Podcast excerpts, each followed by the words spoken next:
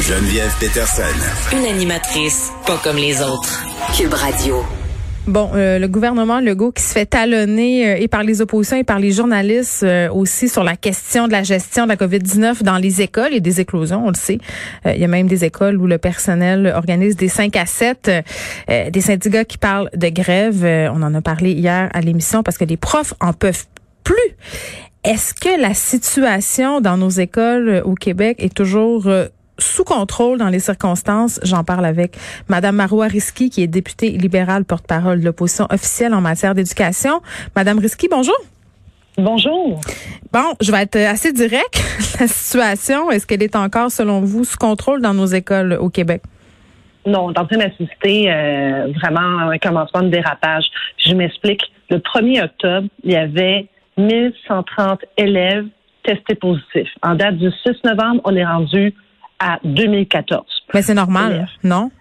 Ben, pas quand on se donne les moyens de nos ambitions, pas quand on, pas quand on est en train de s'équiper.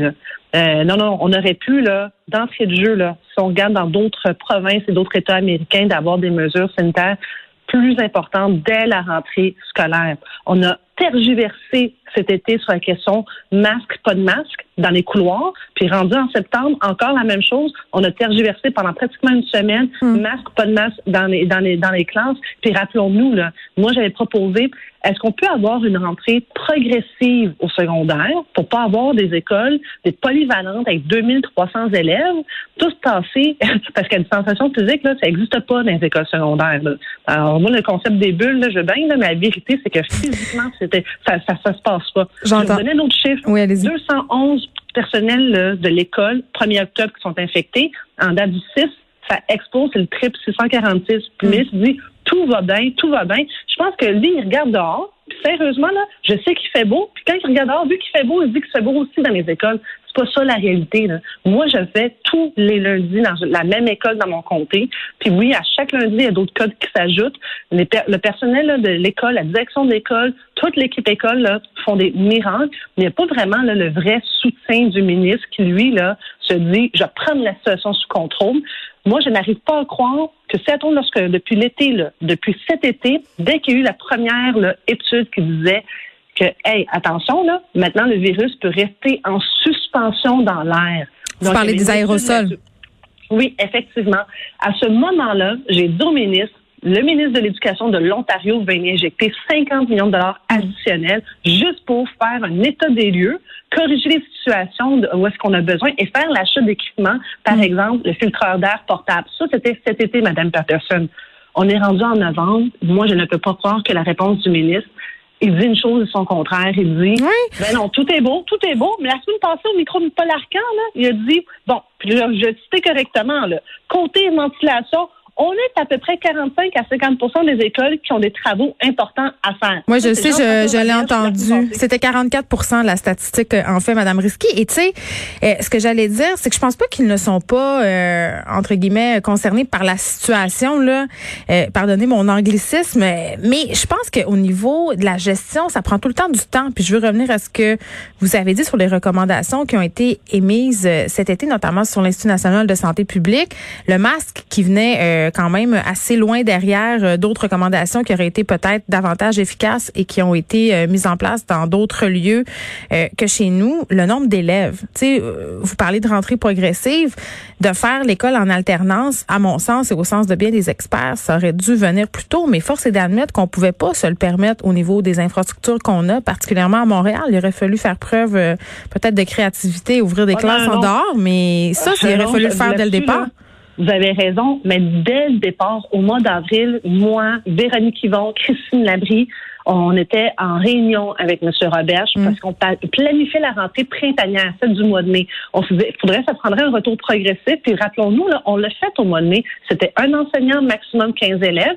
Et là, on s'est dit, effectivement, on va manquer d'espace. On ne pourra pas, là, si on fait juste. Oui, on le sait, à Montréal, on manque déjà d'espace. Exact. Alors, c'est pour ça que nous, là, moi, j'ai dit, hey, on peut réquisitionner des lieux. Euh, euh, prenons, par exemple, Centre des sciences, musée. Honnêtement, là, je suis allée jusqu'à salle de spectacle. Je me suis dit. Ben, les hôtels. là. Les hôtels sont vides. On a même proposé les hôtels, pouvez-vous croire, les palais des congrès, on a tout proposé au ministre. Savez-vous qu'est-ce qu'il a fait avec nos propositions? Il s'est assis ses deux mains là-dessus, puis il n'a rien fait. Puis quand on a fermé le Parlement, à peu près au 15 juin, là, lui est parti, là. Il est complètement parti. Merci, bonsoir. Moi, j'ai un plan. La personne qui comprenait son plan.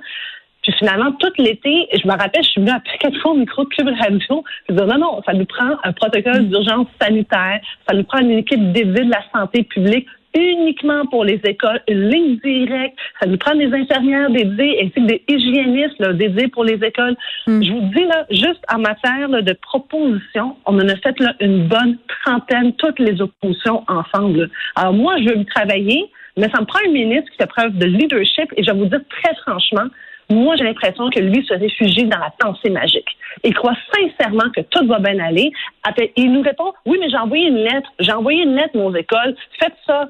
Euh, c'est bien beau les lettres, là. À un moment donné, il faut aller sur le terrain, vérifier, faire un état des lieux. Oui, pourtant, c'est un ancien prof, M. Roberge. Moi, quand je lui parle à chaque fois, euh, il a l'air, par exemple, d'être particulièrement sensible à la situation euh, des enseignants. Il n'a pas l'air de prendre ça à légère du tout, du tout, là, ce qui se passe dans les écoles par rapport à la COVID.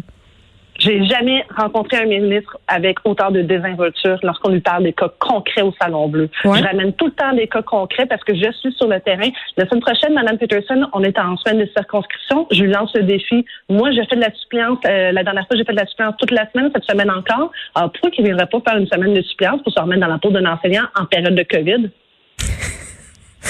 J'espère qu'il va relever votre non, invitation. Mais très sérieusement. Moi, je trouve plus ça drôle du tout. Là. J'ai, l'impression là, qu'on est euh, trois députés de l'opposition qui tout le temps, on est tout le temps en mode solution. Bon, Denis, c'est ce que on peut pas faire le travail à la place du. Mais je suis contente euh, que vous abordiez cette question-là, Madame Risky, parce que souvent, euh, quand les oppositions se manifestent un peu dans l'opinion publique, ce qui se dégage, c'est qu'on cherche des poux au lieu d'être en mode solution. Mais ce que je comprends, euh, ce que vous dites aujourd'hui, c'est que vous en proposez des solutions. Là tout le temps. Et quand il fait des bons coups, là, on le félicite. Quand que finalement, je vous donne un exemple, on lui avait demandé euh, d'avoir euh, un site parce qu'on savait qu'on allait manquer de bras à la rentrée scolaire. Mm. Et euh, je contribue école de Véronique Yvon. On a tout dit que c'est une excellente idée. Ça lui a pris à peu près trois semaines, un mois à mettre ça en place. On l'a félicité. Là, on a dit bon parfait, on a besoin de monde. Puis je vous dis encore en date d'aujourd'hui, il nous manque des suppléants. Il nous manque des, des personnes aussi pour l'entretien des écoles. Donc c'est encore des gens qui veulent lever la main c'est le temps, puis c'est pas du bénévolat, mais il y a une rémunération qui vient avec ça aussi. Hmm. Euh, je vous dis, en ce moment, ma grande inquiétude, c'est pour l'hiver il va faire moins 20. Là, je sais que le ministre va dire on n'a pas de boule de cristal. Là. Il peut sortir son almanach. Je vous garantis qu'il va faire froid en janvier. Mais M. Dubé disait qu'il regardait pour un plan au niveau de la ventilation et qu'avant de sortir euh, trop d'argent, parce que ça va coûter très, très cher, il fallait s'assurer de faire la bonne chose pas vrai. Là, là, ça, là, non, un, instant, là. On a quand même là, Catherine Davignon, qui est professeure au département de génie de la construction à l'ETS, mm. ainsi que Dr. Caroline Croix-Stan, puis je pourrais même pas dire tous les types de Dr. Croix-Stan, parce qu'elle en a beaucoup, mais notamment euh, pédiatre, mais aussi épidémiologiste, infectiologue, puis microbiologiste. Elle connaît son affaire, là, je pense. Euh, vraiment.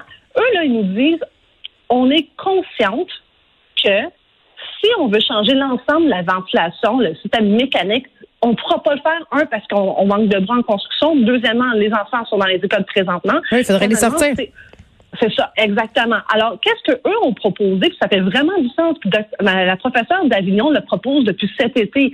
C'est l'achat de filtreurs d'air portables. Et Dr. Quash a dit, ça existe même dans les cabinets de dentistes. Il me semble que les dentistes là, qui s'occupent de notre santé buccale, s'ils sont capables de faire avec euh, un appareil portable, hmm. je pense que les écoles, on devrait être corrects avec ça. C'est un minimum. Et je ne sais pas dans quelle planète M. Robert vit, mais visiblement, lui, dans sa tête, l'hiver, il n'y aura pas de problème. Euh, j'ai même vu une directive euh, qui, émane d'une école qui envoie aux parents cette semaine, on peut lire ça dans la presse, acheter des vêtements chauds pour l'hiver pour vos enfants, puis assurez-vous qu'ils vont être portés en classe. Moi, je peux vous dire une chose. Les enfants, ça prend pas beaucoup là, pour perdre leur concentration. S'il fait fret dans le classe, on va les perdre. Alors là, je veux bien, je veux travailler avec le ministre, mais à tout le moins, là, les commandes, là, il ne peut pas attendre, c'est s'obstiner avec moi pendant deux, trois semaines. C'est maintenant qu'il faut faire l'état des lieux. Ils sont toujours bons pour nous envoyer un paquet d'inspecteurs dans les restaurants, donner des amendes. À la place, envoyez-nous des inspecteurs partout dans les écoles du Québec. Il y en a 2997 envoyez faire l'inspection des lieux, revenez-nous avec quelles écoles ont pas de fenêtre, parce que oui, malheureusement, il y a des écoles qui n'ont pas de fenêtre. il y en a plein. Il y en a plein, c'est les architectes de l'époque qui ont trouvé ça bien bon. En tout cas, c'est discutable. Mais deuxièmement, il y a des écoles où est-ce qu'il y a des vis pour des raisons de sécurité. Puis troisièmement, oui, il y a des écoles qui ont de la ventilation, mais le problème, c'est que souvent, ils ont juste changé le filtre à air, mais n'ont pas nettoyé le conduit de ventilation. Alors, c'est ça que je demande au ministre de faire, mais dans tous les cas, qui, place sa commande. Et pourquoi je veux absolument qu'il place sa commande? C'est que ça me tente pas de revivre le scénario de, jouer dans le même film qu'au mois de mars avril, quand je lui ai demandé de faire l'achat massif de tablettes électroniques. Il m'a dit oui, oui, oui, on va le faire. Il l'a fait fin avril, début mai. La commande n'est jamais rentrée à temps. Finalement, maintenant, on en a des tablettes électroniques. Moi, je sais que présentement, partout dans le monde, sur les, les matériaux qu'on a besoin, les outils qu'on a besoin, là, il y a une pénurie de stock. Alors, c'est pour ça qu'il faut se mettre dans, euh, immédiatement en marche, s'assurer de faire les, commandes, parce qu'on ne les aura pas demain matin parce qu'on on le demande. Tout le monde est en guerre contre la COVID-19. Ce serait bien agréable si on donné les ministres comprennent qu'on est vraiment en guerre contre ce autre virus. Très bien, Marois Risky. Merci beaucoup, euh, député libéral, porte-parole de l'opposition officielle en matière d'éducation. C'est toujours un plaisir euh, de vous avoir à l'émission. Et euh, je suis tout le temps un peu bon sceptique par rapport à cette stratégie qu'adopte souvent François Legault. Tu sais, quand on se compare, on se console. Moi, quand j'étais petite, je faisais ça là, à l'école secondaire. Quand je me faisais chicaner, là, je disais Ah, mais lui, lui, il est pire que moi. C'est tu ce qu'elle me disait, la bonne sœur qui m'enseignait? Elle disait Ouais, mais elle est mieux. Tu sais, c'est facile de se comparer à pire que nous, de dire que bon an, mal an, dans d'autres pays, la situation, euh, c'est pire que chez nous et qu'ici, proportionnellement, c'est relativement sous contrôle. Il y a toujours pire. Mais il y a souvent mieux. Et ce qu'on constate, c'est que parfois, euh, nos voisins, même canadiens, font mieux. Euh, Madame Risky le soulignait. En Ontario, on n'a pas hésité à investir massivement euh, dans des systèmes de purification d'air dans les écoles. c'est souvent ça que je reproche au gouvernement de François Legault, c'est qu'ils sont pleins de bonne volonté, semblent très transparents, sont très habiles communicateurs, mais ça tarde toujours. On dirait toujours qu'ils attendent à la dernière minute, soit pour commander les iPads pour refaire référence à ce que disait Madame euh, Risky. C'est pas comme si on ne savait pas qu'on avait un hiver au Québec. J'imagine qu'ils planifiait ça depuis un petit bout gouvernement, là. Mais on a encore l'air, puis même si c'est pas le cas, le message de relations publiques que les gens comprennent aujourd'hui, c'est qu'on a un peu l'air de tomber à bonne notre chaise, qu'on est en train actuellement de préparer un plan de ventilation pour les écoles, alors que je suis absolument certaine qu'on y pense depuis un petit bout. Mais le résultat final, c'est qu'on a l'air, encore une fois, d'être au pied du mur, de se dépêcher, de se dire vite, vite, vite, faut ventiler nos écoles parce que là, euh, il va faire 22 encore aujourd'hui, mais lundi prochain, il va faire moins vite. Donc, toujours à la remorque et se comparer aux autres euh, pour le pire, mais parfois, il faudrait le faire aussi pour euh, les gens qui sont meilleurs que nous.